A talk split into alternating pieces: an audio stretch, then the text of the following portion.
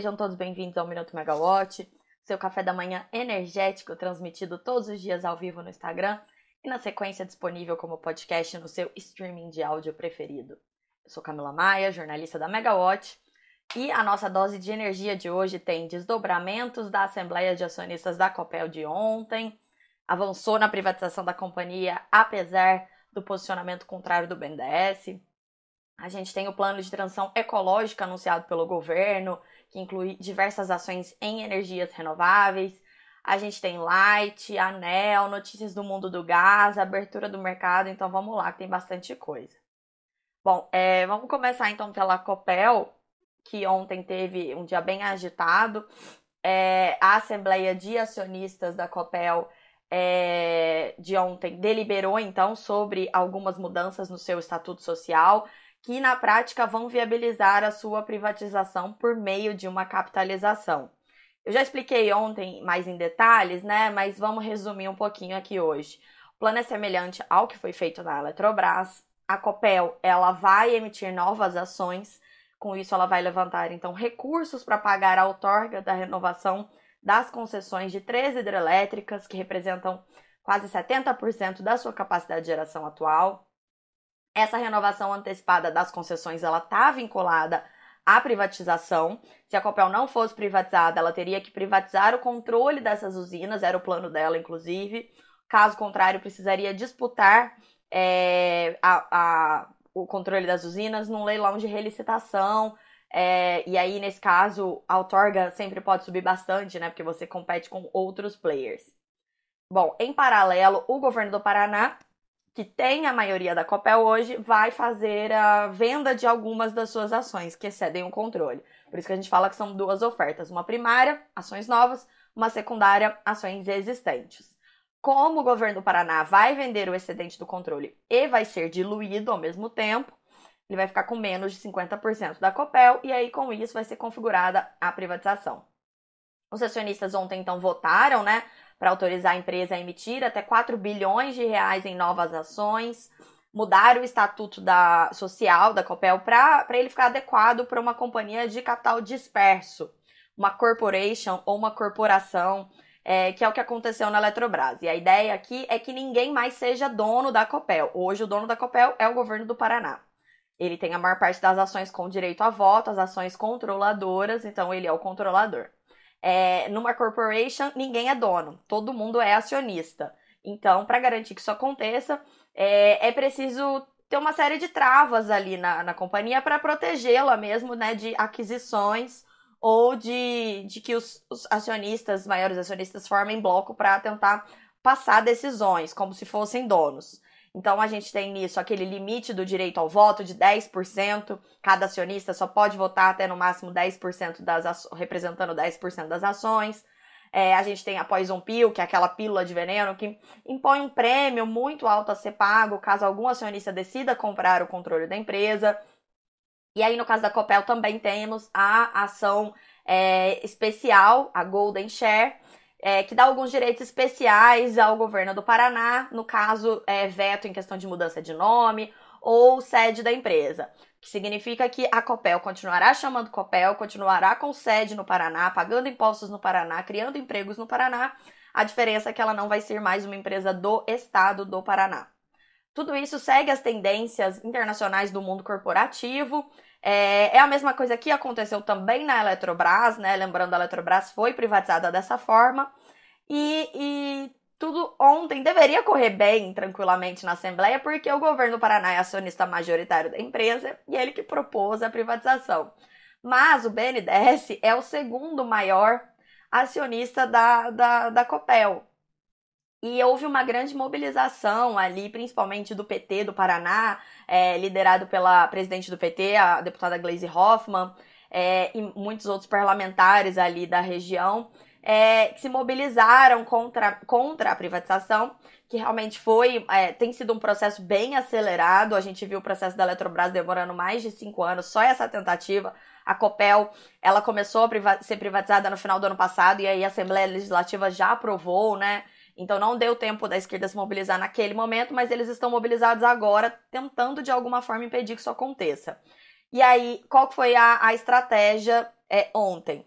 O BNDES sozinho não tem condição de travar as aprovações na Assembleia, porque ele não é acionista majoritário. Então, a estratégia tem sido criar alguns obstáculos. No domingo, a Copel informou, então, que o BNDES pediu que alguns pontos referentes à migração da, da Copel para o novo mercado da B3 fossem retirados da pauta. E a administração da empresa cedeu, então, retirou esses pontos, uma tentativa ali de pacificação. O argumento da, da administração da Copel e do governo do Paraná é que isso não atrapalha a privatização. Eu conversei com alguns investidores que explicaram que não, de fato, não é uma coisa, uma condição fundamental. Porém, se a empresa fosse para o novo mercado, que é o, o nível, nível mais alto de governança da B3, ela teria apenas ações ordinárias, hoje ela tem ações preferenciais também. É, no novo mercado, a ação ela tem mais liquidez. Tem muito investidor que só pode investir em ações que estão no novo mercado, por exemplo. É, existem várias questões, assim, hoje em dia relacionadas à governança, né? Então, o que, que acontece com essa mudança? Você tira a liquidez do papel e aí você pode ter algum tipo de efeito na demanda é, da oferta de ações que a Copel vai fazer. Então, isso pode afetar o preço em algum momento. Ainda assim, a confiança do, do pessoal é muito grande na oferta, porque a Copel é tida como uma empresa muito atrativa. Diferentemente da Eletrobras, que quando fez a, a capitalização, é, apesar da, do, da gestão do Wilson Ferreira Júnior ter consertado bastante coisa lá dentro, né? É, a Eletrobras ainda era muito difícil, uma empresa muito problemática. Ela continua sendo, né? Eles ainda estão consertando muita coisa ali dentro. A Copel já passou por muitos ajustes nessa última gestão, né? Desses últimos quatro anos. A empresa já chegou num nível muito bom ali é, em termos de eficiência operacional. Ela já está muito competitiva no mercado. Então, a ideia é que sem as amarras estatais e com acesso a um custo de capital menor, ela cresça de forma ainda mais acelerada. Vamos acompanhar. Porque o BNDES votou contra a privatização. É, ele foi voto vencido ontem, mas votou. É, e depois publicou até um comunicado explicando que discorda da questão dos 10%, né? é, e falou também sobre o papel estratégico que a Copel tem no Brasil. É, atendendo então esse discurso ali da oposição do governador Ratinho Júnior e num discurso muito parecido com o discurso da oposição à privatização da Eletrobras, que no caso não é uma oposição, né? É quem está querendo questionar algo que já foi feito. É, esse grupo de deputados que estava ontem na Assembleia, eles tentaram suspender a, a Assembleia, o pedido foi negado e agora, então, a briga deve ficar mesmo no judiciário, né? O PT, ele move também uma ação no Supremo Tribunal Federal, questionando a constitucionalidade daquele limite de 10% no direito ao voto, assim como acontece no caso da Eletrobras, a diferença é que no caso da Eletrobras a ação foi movida pela própria União. É, e aí, nos dois casos, também eles já tiveram ações é, judiciais liminares do Supremo negadas. No caso da Copel, eles tinham tentado uma liminar para suspender a Assembleia, não conseguiram. E a Eletrobras, né, a União já tentou também é, eliminar para conseguir suspender ali os 10% ao voto. É, lembrando então que esse limite do direito ao voto, ele é esse direito ao limite de voto, ele é previsto na lei das SA é, e, e, ele é implementado por diversas empresas, a própria B3, a Embraer, a Rumo, a PetroRio. Então, é, uma decisão do Supremo nesse sentido teria um efeito muito relevante em todo o mercado de capitais brasileiro. Bom, agora falando sobre a Light, então, outro, outro pepino aí que a gente sempre acompanha. Semana passada a gente contou aqui que a Light foi questionada pela CVM, que é aquele órgão que regula o mercado de capitais, é, sobre o termo de intimação que a ANEL anunciou, é, que enviou para a empresa na semana passada, dando 15 dias para que a Light apresentasse um plano de recuperação do, do quadro econômico-financeiro ou um plano de transferência do controle societário. A Light esclareceu que esse plano de resultados em questão né, é um objeto de um processo administrativo de monitoramento é, que a ANEL está fazendo da empresa, que ele é classificado como sigiloso e se insere ali no âmbito daquele cenário enfrentado pela Light, é, com seus problemas estruturais, que incluem os elevados índices, elevadíssimos índices de perdas não técnicas, os famosos gatos. E aí a Light diz que esse plano não implica estabelecimento de novas obrigações e destacou que o termo de intimação que a ANEL enviou é uma etapa muito inicial do processo de fiscalização. Então, como não há um processo sancionador instaurado, a Light tem um prazo de 60 dias para prestar esclarecimentos. Aí, se a empresa falhar em apresentar esses esclarecimentos necessários, provavelmente a ANEL vai iniciar então o processo sancionador e, e, embora a Light afirme que isso não tem, nem, não tem nada que dizer sobre isso agora, né, isso pode resultar na caducidade da concessão. Então, um assunto muito relevante, tanto para o consumidor né, da área de concessão da Light, como para todo o país. É, falando então em ANEL, deve estar tá começando agora a sua reunião ordinária da diretoria de hoje. A gente já tem um processo fora da pauta, e não é o processo do dia do perdão, ele continua na pauta de hoje. Eu já falei muito sobre isso aqui, então eu vou trazer só apenas um novo elemento para a nossa discussão e para as nossas expectativas a respeito da deliberação desse item hoje na reunião, se é que vai ser deliberado, é, que é a, o parecer da Procuradoria. É, na semana passada, então, o processo. Na semana passada, não. O processo ele está parado há algumas semanas, desde que o diretor Fernando Mosna pediu vista, por discordar que essa solução excepcional discutida pela ANEL seja apenas nesse momento para os empreendedores que querem devolver as outorgas, liberando ali espaço na rede de transmissão. O Mosna entende que é preciso regularizar em definitivo todo o cenário, ou seja, permitir também a postergação da vigência de contratos, evitando ali a judicialização, para ter uma noção melhor do, do, do espaço que existe na rede de transmissão para aceitar esses novos projetos.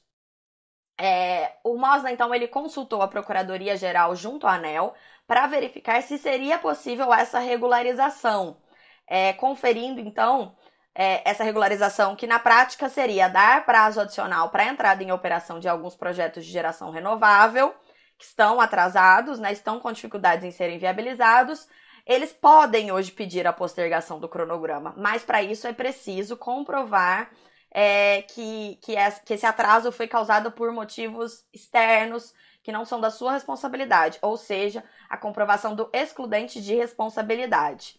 É, caso contrário, é, se a empresa quiser postergar o cronograma, ela tem que pagar um, uma sanção, uma penalidade. A mesma coisa vale para devolução. Eu não sou obrigada a construir um projeto para qual eu tenho outorga. Mas se eu devolvo a minha outorga para a ANEL, eu sou penalizado. Então, esse processo ele quer tirar essas penalidades de forma excepcional, organizar tudo para que todo mundo que tem outorga não vai construir o projeto ou quer atrasar o projeto, regularize isso ali naquele planejamento e aí dessa forma você consegue o, regulador, o planejador, né, vão ter uma ideia de qual é o espaço que a gente tem mesmo hoje na rede de transmissão, porque a gente não sabe qual é o espaço que tem hoje.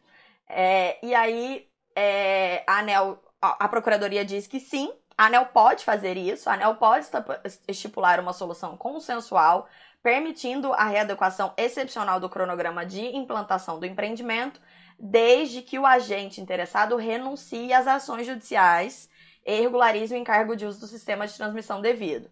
Ou seja, todos aqueles agentes que estão protegidos por liminares, já são muitos, né? A gente sabe. Tem liminar para postergar a vigência do, do contrato, né? Assim, meu projeto entraria em operação em outubro desse ano. Não, na verdade vai entrar em outubro de 2025. Aí a ANEL não deixou eu adiar, fui lá na justiça, consegui uma decisão judicial que me garante que eu vou entrar só em, em outubro de 2025, e aí nesse meio tempo eu não pago o encargo. Isso pode virar uma inadimplência também muito grande no encargo de transmissão, né? Até daí que surgiu essa intenção de resolver tudo e acabar com essa judicialização antes que ela é, se agrave. E nesse caso, é, a ANEL pode, então, permitir essa devolução sem a comprovação do excludente de responsabilidade, devolução não, desculpa, postergação, é, desde que esse agente abra mão, então, da decisão judicial e regularize o pagamento do encargo que é devido. E aí a Procuradoria também diz que a ANEL pode adotar uma alternativa regulatória extraordinária que permita aos empreendimentos realizarem os pagamentos de encargos até, então, suspensos por liminares na Justiça a partir de um prazo futuro. Então, a ANEL vai ter essa liberdade aí de, de, de, de, fazer, de tomar essa decisão.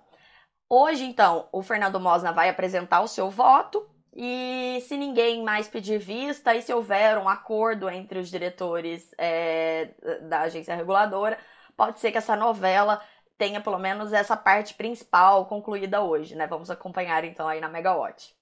Falando de um assunto mais leve, o ministro da Fazenda, Fernando Haddad, ele deu uma entrevista ao podcast, podcast O Assunto do G1, é, que foi publicado ontem.